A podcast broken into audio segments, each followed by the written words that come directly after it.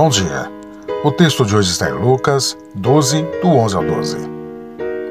Quando vos levarem às sinagogas e perante aos governadores e às autoridades, não vos preocupeis quanto ao modo por que respondereis, nem quanto às coisas que tiverdes de falar, porque o Espírito Santo vos ensinará naquela mesma hora as coisas que deveis dizer. Quando mais precisamos de ajuda, Jesus promete nos dar as palavras que precisamos. Através dos séculos, esta promessa sustentou as pessoas que estavam sendo perseguidas.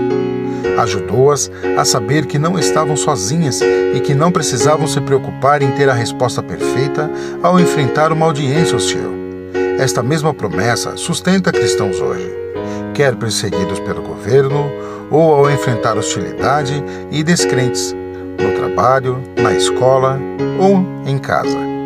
Quando enfrentamos nossos inimigos, sabemos que não estamos sozinhos. Nosso Salvador está conosco. Deus te abençoe.